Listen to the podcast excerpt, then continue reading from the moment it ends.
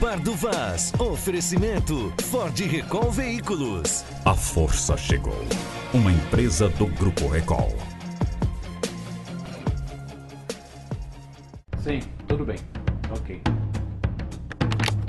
Está entrando no ar mais um bar do Vai.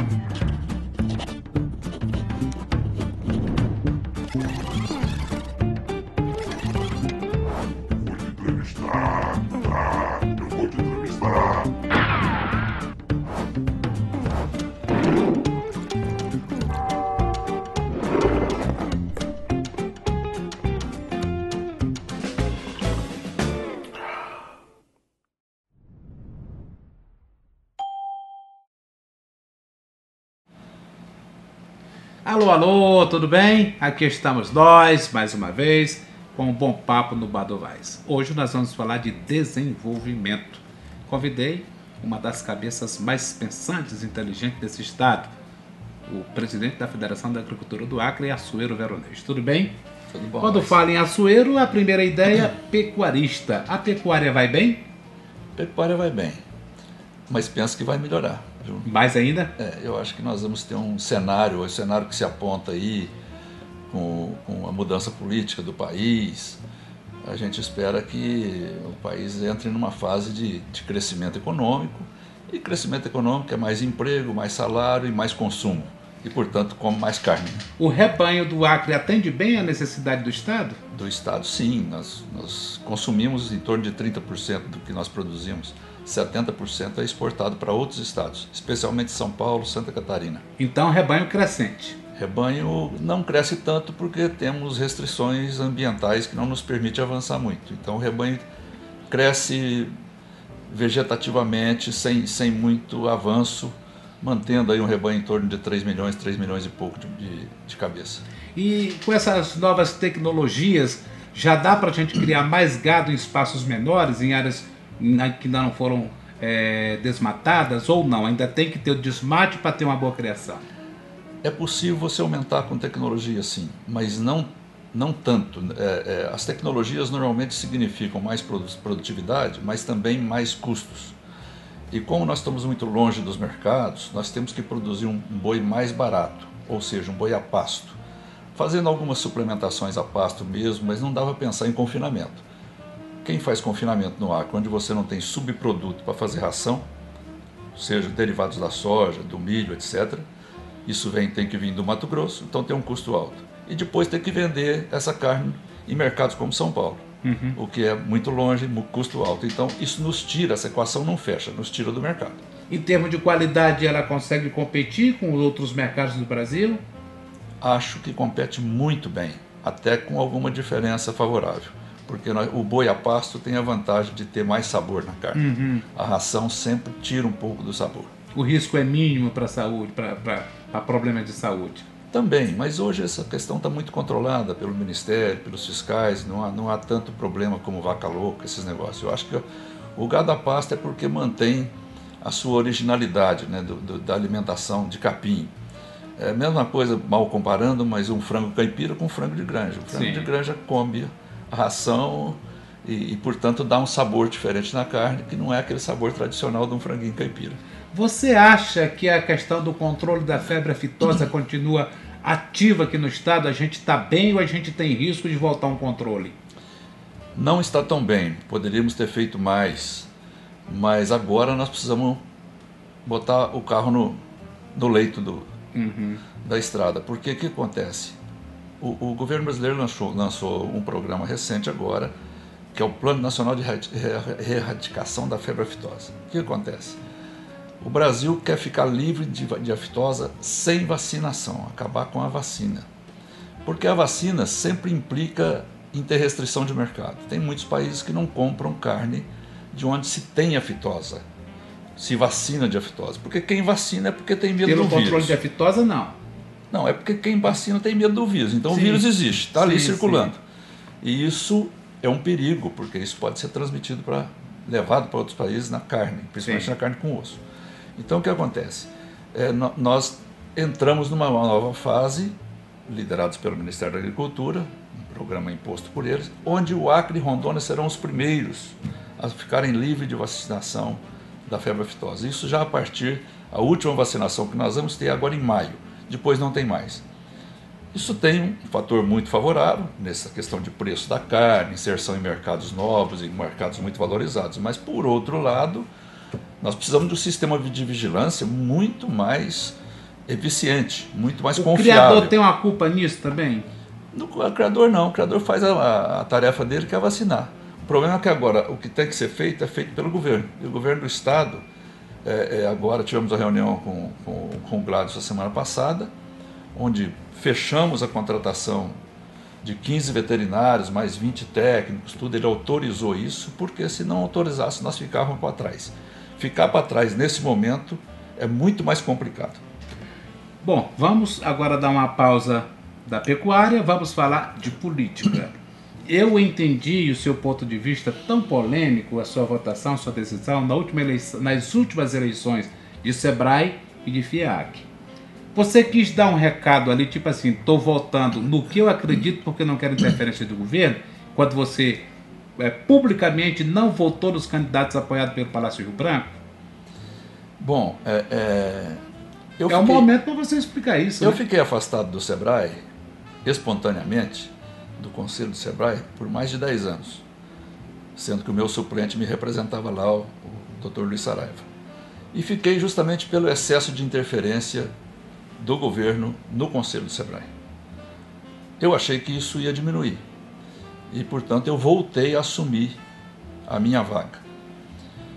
O processo de, de, de eleição do SEBRAE começou, claro, a articulação há dois, três meses antes, entre as federações. Perfeito. As federações tinham um acordo, têm um acordo, Elas se conversam entre si. é, conversam, claro, nós tentamos trabalhar juntos naqueles assuntos que são convergentes.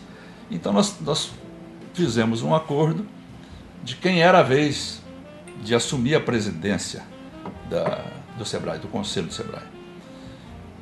A vez era da Federação do Comércio, que permutou com a Federação da Indústria. E assim fo- fomos chegando para a época da eleição. Quando já estava afunilando para a época da eleição, já abertura do- da- das inscrições, aparece uma, uma candidatura alternativa que era do, da Federação das suas associações comerciais. A associação comercial estava saindo da presidência através do Jurilante. Então, transmitir de novo, dar um novo mandato para a associação comercial não era aquilo que estava dentro do acordo que nós tínhamos de Mudança. é, de mudança, de revezamento, né? de rodízio entre as instituições. E isso me criou um problema. né? É, é, fomos para a votação, eu até lancei meu nome como alternativa para tentar acabar com a polarização, porque naquele momento havia já um desejo do governo, do, do novo governo, Do de, é, de eleger uma pessoa afinada com ele e não a, a Federação das Indústrias. Fomos para uma eleição em que eu fiquei extremamente numa situação difícil. Lancei meu nome pra, como uma, uma candidatura alternativa, não que eu quisesse ser presidente naquele momento, não me interessava, mas para dar conforto para tentar, naquele, depois que já passou a data de inscrição, chegar no momento. Precisa de um, de um nome alternativo, de um nome de consenso, o meu poderia, poderia ser. Isso não foi possível. Não aconteceu, tanto que eu retirei minha candidatura na véspera. E aí na eleição aconteceu aquilo que todo mundo sabe, quer dizer, eu- empatou na primeira, na primeira rodada, porque eu me abstive e, e, e acabou dando 7 a 7. Eu, achava, eu, eu, decidir. acha- eu achava que não, não, não, não empatava e acabou empatando. E eu tive que decidir, o voto de Minerva era meu, Na segunda votação. na segunda votação. Mas você usou uma estratégia, não? Eu usei na estratégia, porque eu eu tava, eu tinha um acordo com as federações e tinha um compromisso também com, com, a o palavreado com Gladys, Gladys, porque nós apoiamos o, o, o governo. o- o governo, nós apoiamos todo, em toda a eleição, em todo esse processo. Nós Você também, a sua federação também quis a governo. mudança, né? É, apenas isso. Mas quando não aconteceu, sobrou para eu decidir. Eu decidi por quem? Eu decidi pelo, pelo lado do governo. Eu votei no Guerra. Só que houve uma mudança de um voto que já tinha, era uma segunda rodada, uma pessoa de uma instituição que tinha votado de um lado, mudou o voto para o outro lado. E isso acabou ocasionando a eleição, a derrota do governo e a, e a eleição do. O voto Do- Minerva ficou com você da- e você decidiu votar em quem? No Adriano? Não, Não. eu votei no Guerra. A primeira votação era para guerra. Na segunda, na primeira eu me, me abstive. Sim. Na segunda eu votei para a guerra. Ah. Ou seja, atendendo a um pedido do governo. Se não houvesse, e a decisão era minha, eu decidi a eleição. Só que um dos, dos votantes, um dos conselheiros, mudou o voto. Acho que dois, segunda, não? não, só um. O, o, a- o FAC mudou Só e FAC. depois a- o Sebrae Nacional não? Não, Não. não, o Sebrae manteve. Uhum. Apenas a UFAC. Isso virou o jogo. Aí voltou para você decidir em quem? Não, não, não voltou. Não voltou. Ah, eu tô fazendo Porque- confusão também. É, o seu voto foi o meu voto, guerra. o meu voto va- ficava 8 a 6. Ah, Não, 8 a 7, né? certo. Só que quando o outro mudou o voto, Que foi ele, retira, ele retira um voto daqui e dá um voto para lá. Pra lá. É, Equivale Que é a dois. dois. Equivale a dois. Tá certo, aí mudou. E foi isso que decidiu, mas não que eu queria votar, derrotar o governador, derrotar. Não foi isso. não- não- imagina, eu trabalhei muito nessa eleição para eleger o, o Não era agora você ia derrotar. Eu ia derrotá-lo na eleição de Sebrae. Mas ficou um mal entendido entre você, representante da Federação da Agricultura, e o governo? Inicialmente eu creio que criou alguma, algum estremecimento, mas isso está tudo totalmente superado, já conversamos muito. Não era uma questão política, não? É, Eu acho que não. Quer dizer, Era de- a, Tipo, a política agora, de entidade. A questão da, da, da FIAC, que você disse no início, de, eu não, não voto na, na, na- eleição da FIAC. Né? É Essa- porque o Adriano participou de duas eleições É, e aí eu, eu fiz confusão. Na verdade, confusão foi de minha parte. Desculpa a você e a quem está nos assistindo. Bom, aí o Gladson surge no cenário novo, dizendo que o agronegócio é, é o principal foco da administração dele. Você acredita nisso? Eu acredito que será o foco. É uma contraposição a uma política de 20 anos que nós vivemos que tinha como foco a floresta. Ou seja, O a- excesso de florestania. É, é, era o discurso da economia florestal. Essa seria a economia salvadora, de preservação da floresta, mas de fazer a floresta ser uma opção econômica, né? retirar da floresta é, é, o, que, o que de economia ela tinha. E ela não estava retirando o sustento das famílias. Pois é, é, é, tanto do ponto de vista do extrativismo, que eu acho que não, não dá para se pensar nessa visão nostálgica que o extrativismo vai resolver alguma coisa que não vai. É uma política de social para pessoa, as pessoas que ainda vivem disso.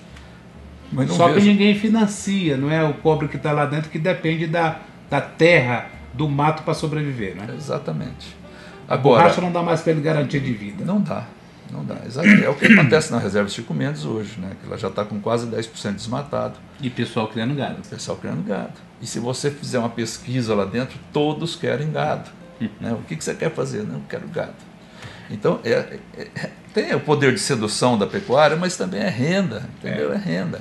Aí tem dentro desse aspecto de agronegócio outros negócios que não dão certo dentro do governo. Por exemplo, peixe da Amazônia. Não deu certo. O que, é que o governo deve fazer com aquilo, na opinião do investidor, do conhecedor, do presidente da Federação da Agricultura? Eu, além de falar como presidente, tenho que falar como investidor, que eu sou ah, um você é cotista? Sou cotista. Se arrepende? Muito. mas, mas eu fui. Por quê? Eu fui levado a entrar nesse negócio. E assim como todos os outros Você não é de investir dinheiro em coisa ruim. todos os outros 17 companheiros né, que eh, entraram. Aparentemente e, e sinceramente era um negócio bom. né? Essa questão do peixe era uma questão que estava crescendo, todos os números que você vê de mercado mundial e etc. O peixe da Amazônia é um peixe nativo diferente do que temos, porque o o grande criatório nacional de peixe de água doce é tilápia. Né? E, e esses peixes mais exóticos não tinha no mercado. Dizer, Tinha todo um planejamento muito bem feito, muito interessante. Mas eu acho que cometeu-se algum, alguns erros que foram fatais. Por exemplo, Por exemplo, ao planejar a- aquele complexo, esqueceram da energia.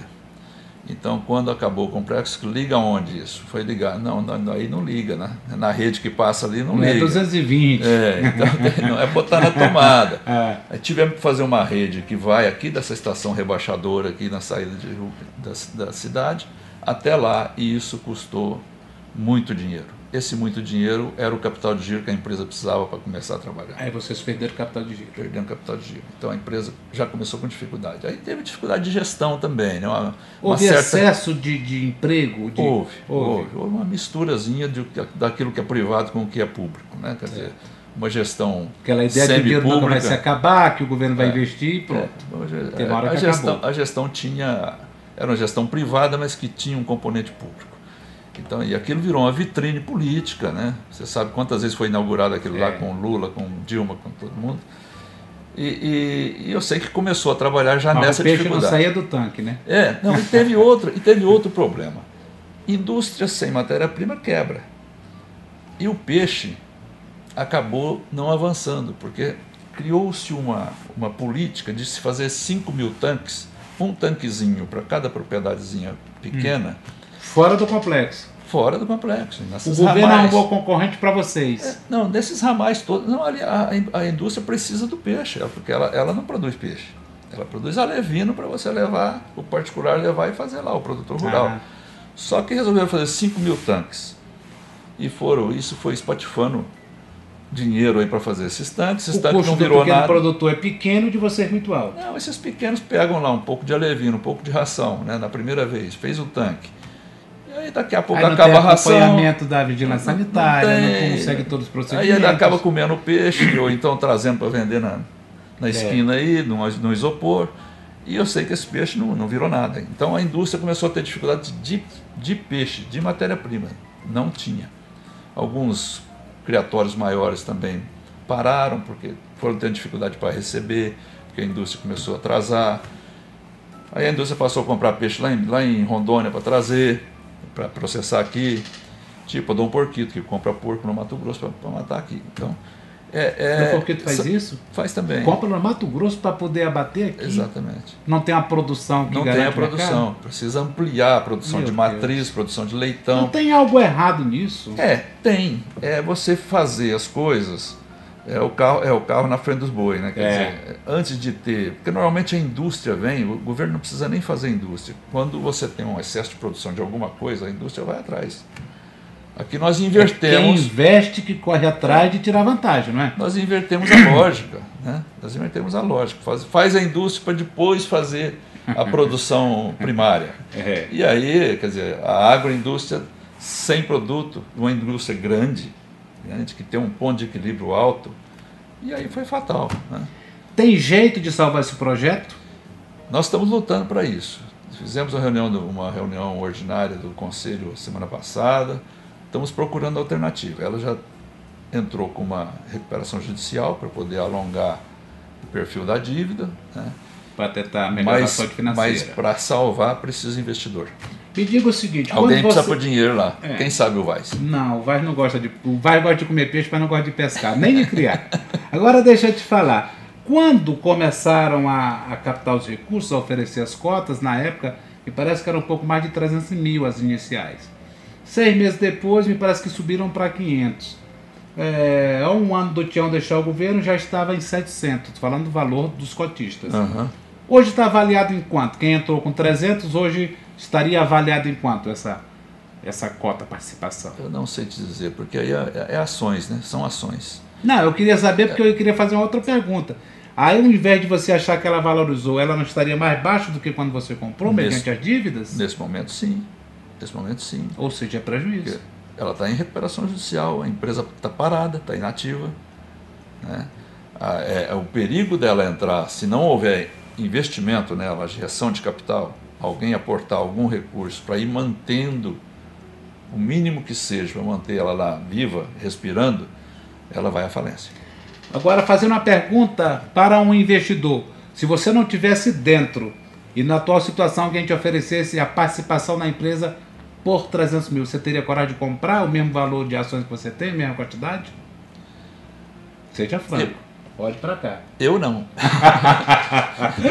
Mas, mas não, é, não é porque aquilo não é meu, meu negócio, não é meu Você objetivo. fez mais para acreditar na economia, para ajudar a por impulsionar. acreditar, exatamente, para participar de um empreendimento. Para dizer, tipo assim, eu é. não quero só tirar, eu quero fazer isso aqui Era prosperar. acreditar no, no empreendimento, que era uma PPP, né? É.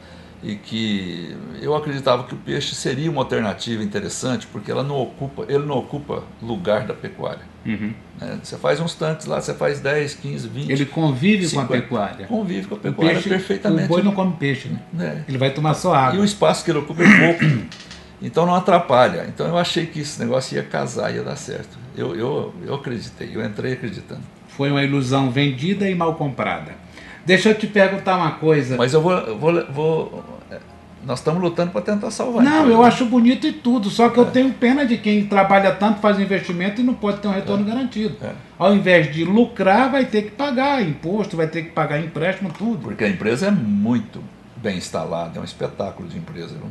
muito moderna. Aí você vem, Federação da Agricultura, grande pecuarista, conhecedor dessa, desse ramo, e de uma hora para outra diz, não, agora nós temos que apoiar o plantio de soja. A soja hoje já é uma realidade aqui no Acre. Começa a ser. É, eu mesmo sou um dos que estão plantando. Mas, Também. Mas hoje tem três ou quatro só. É, transformar pecuarista em, em agricultor não é uma tarefa trivial. Fácil, não, né? não. é. Porque o pecuarista ele já, é, é, ele não, ele já por natureza ele já não gosta muito de máquinas e etc. É outra, é outra Perfeito, coisa, é é. outra coisa. Só que é, é, essa moçada nova, os filhos, os, os genros, tal, vem, tem uma visão diferente e, e começa a fazer conta. E quando faz conta, olha para o bolso, vê que é vantagem, sim, você fazer agricultura. É uma atividade com mais risco, com mais investimento inicial, bastante grande, Que depende da natureza o tempo todo. depende da natureza o tempo todo. Mas a natureza aqui do Acre não é tão, Malvado. tão malvada, a não ser Ela é um aliada. excessozinho de chuva na hora da colheita pode acontecer. Mas você perder por falta de chuva é muito difícil, como aconteceu esse ano, está acontecendo Ou por causa de geada, também é Também zero. não. Agora, o que acontece? O que, que viabilizou a soja aqui no Acre? Por que está acontecendo só agora? Porque ela vem, é- isso é um processo, é uma fronteira agrícola que vai avançando. E entrou em Rondônia e veio, veio, veio bater na ponta do Bunã. E por quê? Porque se criou a hidrovia da Madeira. Esse foi o grande diferencial em termos logísticos que viabilizou o negócio. Porque senão eu ia plantar soja aqui, eu tinha que entregar lá em Santos ou Paranaguá. né? E aí, Já e inviabilizava. aí inviabilizava. Isso não tinha jeito. Agora entregar em Porto Velho é mole. E a É Estrada do fácil. Pacífico vai ajudar também ou ela foi criada mais por questões políticas? Não diria que fosse- só foi política, ela foi uma esperança, né? uma expectativa Uma segunda alternativa. de muitos anos, né, que se falava, desde o tempo do Dantinhas já se falava nessa saída do Pacífico.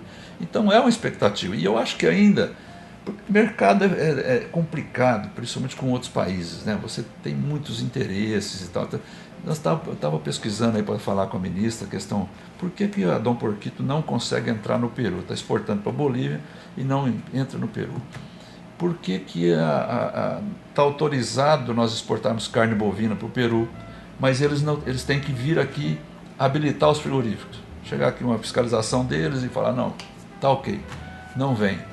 Tem muitos interesses que atravessam nesse meio. Tem a questão dos Estados Unidos, que vende, vende muito milho para eles, vende muita carne de porco para eles, e por aí é uma vai. guerra econômica. É, e, e guerra econômica, exatamente, de grandes grupos e tal, que entram nesses mercados e, e que ob- obstrui né, a- a Praticamente só compra do. Brasil quando É. não tem outra opção de mercado. Exato. Mas eu acho que isso vai acontecer, é um processo lento. É claro que não, não poderia acontecer uma explosão. Ah, concluiu a Estrada do Pacífico, agora nós vamos Sim, sim. ter uma integração comercial forte, isso e aquilo. Não é assim. As coisas, isso é igual. É.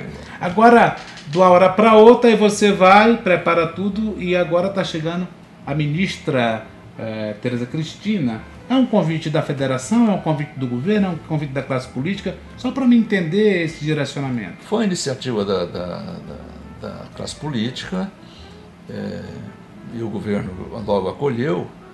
E, e eu entrei por, por razões, por duas razões. Primeiro que eu, é a, mi- É a é a sua ministra área. da minha área. Mas por coincidência é uma ministra que eu conheço há muito tempo, é minha amiga. Tem uma boa relação. Tem uma boa relação desde quando ela era secretária de Agricultura de Mato Grosso do Sul. Depois Aham. disso ela já foi deputada federal e sempre muito próxima a nós. Nós sempre tivemos uma interlocução muito boa.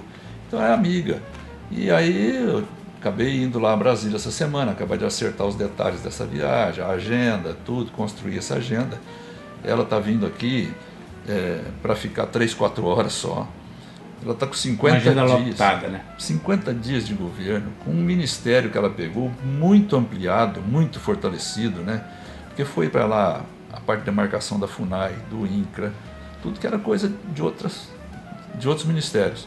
O Serviço Florestal Brasileiro, é, ou seja, o ministério dela está muito ampliado e ela com muito trabalho, mas ela foi ao outro dia ao Nordeste e agora está vindo ao Acre.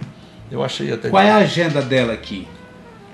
ela vai, vai chegar essa noite, né? E, e ela, ela vai amanhã de manhã na Federação da Agricultura. Uma reunião, mais reunião, concentrada. Estou chamando bastante produtores, pra, é, um, é um encontro com os produtores. O auditório um lá é ato. grande. É um auditório para cento e poucas pessoas. Certo. Deve lotar. Aí depois. E, e lá tem um ato político lá, com Sim. o governador, com o senador, deputado e tal. Né? O deputado Ana Henrique está trabalhando muito nisso. E, e depois vamos à fazenda, aqui no quilômetro 15 da, da 364, uma fazenda que planta soja, do Raiolando, onde ela vai assistir um pouco a colheita de soja e, e vai ter uma coletiva de imprensa, vai ser lá. E já às 10, 10 e meia ela já decola de volta. Eu, eu, eu perguntei isso porque eu queria saber qual foi o motivo que fez vocês mudarem na primeira, na primeira agenda. Vocês disseram que, que essa visita em campo seria lá no Jorge Moura, que parece que é um dos que tem o maior plantio de soja. E vocês mudaram da hora para outra. Não foi questão política? Que o Jorge chegou a fazer investimento, matar boi, armar tenda para ter uma recepção boa. Você soube disso? Mas já matou boi, assim, antecipadamente? Não, não sei. Me disseram Não. que ele preparou tudo Não, isso, não é? era, era, estava previsto para lá. O problema era o tempo que ela tem para ficar aqui. Para ir no Jorge Moura e voltar, é uma hora para ir, uma hora para voltar. Sim. Já são duas horas. Ela tinha três horas para ficar aqui. É, ficava meio apertado. E- Então era muito apertado, era um sacrifício imposto a ela. Né? Vem numa viagem longa, aí chega aqui, pega um carro, né? vai lá, volta de carro de novo, mais uma hora para voltar. Então foi para facilitar ter uma agenda mais é, é, compacta, mas mais produtiva. Mais, Mas vocês estão com tendo problema para explicar isso para o Jorge ou para outros empresários? Não. O Jorge não falou nada comigo, não sei. Isso foi quem, quem mudou a agenda. Claro que fui lá discutir isso, mas, mas quem mudou, quem faz a agenda é o, é o governo, né? Eu Ela sei- come ao menos um pedacinho do churrasco daqui para saber o sabor da carne do Acre? come mesmo. Come. Ela comer. é simples, ela era uma mulher de, de muito costume simples, muito, é, muito competente, muito dedicada às coisas que faz e muito simples. Sai um documento oficial dessa agenda sugerindo o que, que os, os empresários dessa área gostariam de que o ministério dela apoiasse? Sim, eu estou com um, um- um documento para entregar a ela. Esse documento será basicamente o que eu vou vocalizar lá na, na- na federação, é, mostrando os principais gargalos que nós temos em cada setor desse, da piscicultura, da, da pecuária bovina, cada um deles, na questão ambiental, já que tem uma interface com o Ministério do Meio Ambiente também, né, que é um, é um dos problemas né, que você tocou rapidamente, mas essa questão, o, o Acre tem um limitante para o agronegócio que, que é difícil de superar. Nós temos 13% só do estado desmatado, 87% de floresta. E com uma dificuldade hoje muito grande de ampliar esse desmatamento, porque o desmatamento ficou uma coisa Você está pedindo meio- uma atenção meio- especial para essa área meio demonizada. Veja bem, como nós vamos, temos que tratar isso? Ninguém pode pregar nada contra a legislação. Não é? Perfeito. Óbvio. É. Todo mundo tem que trabalhar dentro da legalidade. Agora, que nós vamos ter que no futuro rediscutir algumas coisas, como essa reserva de 80% e alguns outros detalhes da legislação, nós vamos ter que botar isso na, na discussão, na pauta. Tem como desmatar de uma forma correta para garantir meio ambiente, para garantir sobrevivência, para garantir desenvolvimento? É possível? Veja Porque bem, todo mundo diz que desmatar é errado e ninguém quer desmatar nada. ou se produz ou se deixa o mato. As duas coisas juntas não dá para fazer. Quer dizer, você para obter o solo para produzir, você tem que tirar a floresta. Essa é uma realidade. Agora, se a gente tira a floresta nos lugares certos, identificados por um zoneamento adequado, um zoneamento bem feito, um zoneamento agrícola, identificando os solos, identificando topografia, sabendo onde pode desmatar, você já tem um ganho extraordinário. Depois é justo que o Estado faça investimento, estrada, energia, etc., a sociedade pagando por tudo, para depois você não produzir nada em determinadas regiões? Quer dizer, não, não faz sentido isso. Também não Nós podemos precisamos- assistir a população mais pobre morrendo de fome, né? Nós precisamos crescer economicamente. E quando você vai trabalhar com qualquer tipo de produção, o Acre não dá escala. né? Então, você vê, nós estamos mal comparando. Antes a gente não podia comparar, mas agora pode comparar com Rondônia. Né? Sim. Então, você pega, Rondônia teve um rebanho menor que o nosso. Hoje tem um rebanho que é 14 milhões de cabeças, 3, 5 vezes o nosso. Rondônia tinha desmatado menos que o Acre. Hoje Rondônia tem 40% do seu território desmatado. Tem 8, o Acre tem 2 milhões desmatados, Rondônia tem quase 9. Isso faz um diferencial enorme. Agora, o pessoal lá está pior de vida por conta da, da- do desmatamento ou está melhor? Também Tem não. mais oportunidade de emprego? Tá não melhor. tem? Tem, tem uma Inclusive, o economia, interior é mais forte, não é? tem uma economia muito mais vigorosa, diversificada. É. Então, nós ficamos pequenos. Essa é a realidade. Precisamos achar alternativa. Agora, você fala só o desmatamento? Eu acho que o desmatamento é um ponto importante para a gente discutir. De uma forma muito mais ordenada hoje, muito mais técnica, podendo fazer as coisas certas nos lugares certos. Mas é preciso discutir esse assunto para o futuro. Tanto que o Bolsonaro falou que 80% ele acha um absurdo. Me informa, me, me diz de uma forma didática que eu ainda não consigo compreender. Eu até sei, mas eu não compreendo, eu não sei explicar, nem eu compreendo determinado ponto. Qual é a, dif- a diferença da agricultura familiar para o agronegócio? Assim, para ficar bem claro para as pessoas que dizem que um é de rico, outro é de pobre. A agricultura familiar é mais essa do assentamento. A seria, seria a propriedade até dois módulos. O módulo aqui no Acre é em torno vai de 70 a 100 hectares, então seria uma propriedade até 200 hectares, É paliativa? em que os proprietários, o proprietário e sua família, exercem a atividade, podendo ter até um empregado. Se ele tiver dois empregados, ele sai da- dessa condição. Ele perde até o financiamento do Pronaf, porque ele já começou a produzir mais e empregar. Você vê que é um, É um cabresto. paradoxo. É, um, é, né? É um cabresto, né? Como é? não? Então o cara não pode crescer. Se ele crescer, ele perde algumas facilidades Alguém que- puxa a rédea e diz da, aí, não. da política agrícola. Exatamente. Então, agricultura familiar. Eu trabalho com a, com a minha família, na minha fazenda. Será que não é familiar? Depende da interpretação que você dê. Mas, conceitualmente, para o governo, seria isso aí. Quer dizer, o pequeno, aquele que não tem mais que um empregado, é da agricultura familiar. E o agronegócio? Agora, você pega no Paraná, em regiões mais desenvolvidas, tem muita gente com propriedades muito pequenas e que estão dentro do agronegócio. Um cara que produz mel de abelha e, e- e de qualidade, embala aquilo. Produz escala. esse- é, e, e aquele mel vai para exportação. Então, esse cara não está dentro do agronegócio. O cara que produz soja lá no, numa área pequena de 50 hectares, exporta aquela soja, porque aquela soja vai para não está dentro do agronegócio. Então, depende muito da atividade do nível de, de tecnificação e de produção que a pessoa tem. Para encerrar, nosso papo já está passando de 34 minutos. Eu quero fazer uma pergunta assim para você ser muito sintético também. Acreditar, você diz que acredita, porque trabalhou pela mudança para eleger Gladys. A pergunta é: ele vai lhe surpreender positivamente nessa gestão dele? Eu espero, eu espero muito. É, a gente está aí, inclusive, né, se propondo a ajudar naquilo que depender da gente, né, da- das, nossas, das nossas ideias, das nossas propostas, da nossa força para fazer isso. Você quer provar que estava certo quando defendeu esse projeto? Sim, claro, é importante para mim. Né, Eu acreditei numa coisa, né? Não pode acontecer igual na peixe da Amazônia. Então eu estou acreditando nisso, estou acreditando que é uma mudança importante, um novo rumo, né? com um pensamento mais liberal, né? É, sem a, aquela, aquele forceps que nós enfrentávamos Sim, sim. no governo passado, aquele dirigismo estatal, né, que se contrariado se você tinha problemas. Então nós, nós queremos um, um- governo mais liberal. empresário hoje dessa área de agronegócio, eh, ele pode estar mais tranquilo com a, com a questão- com questão de apoio de governo.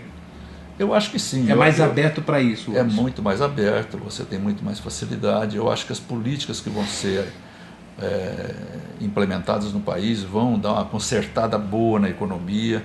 O país crescendo, tudo melhora para todo mundo. Entendeu? E eu acho que só a reforma da Previdência agora já vai dar uma sinalização muito positiva e o país volta a crescer ainda este ano. E eu, eu vejo uma, possibilidades muito boas. Espero que eu não esteja muito enganado, porque coisa para enganar a gente é governo. Obrigado, presidente. Espero que você não se engane, espero que a sua aposta tenha sido certa e que a gente possa sorrir ao invés de chorar Sem daqui a pouco mais. Se a, imposta, a, a aposta foi certa, nós vamos sorrir, vai ser bom. Obrigado a você pelo carinho da audiência, continue prestigiando nossos programas, não esquecendo que nessa sexta tem o Gamileira Connection, com nova fase. Um abraço.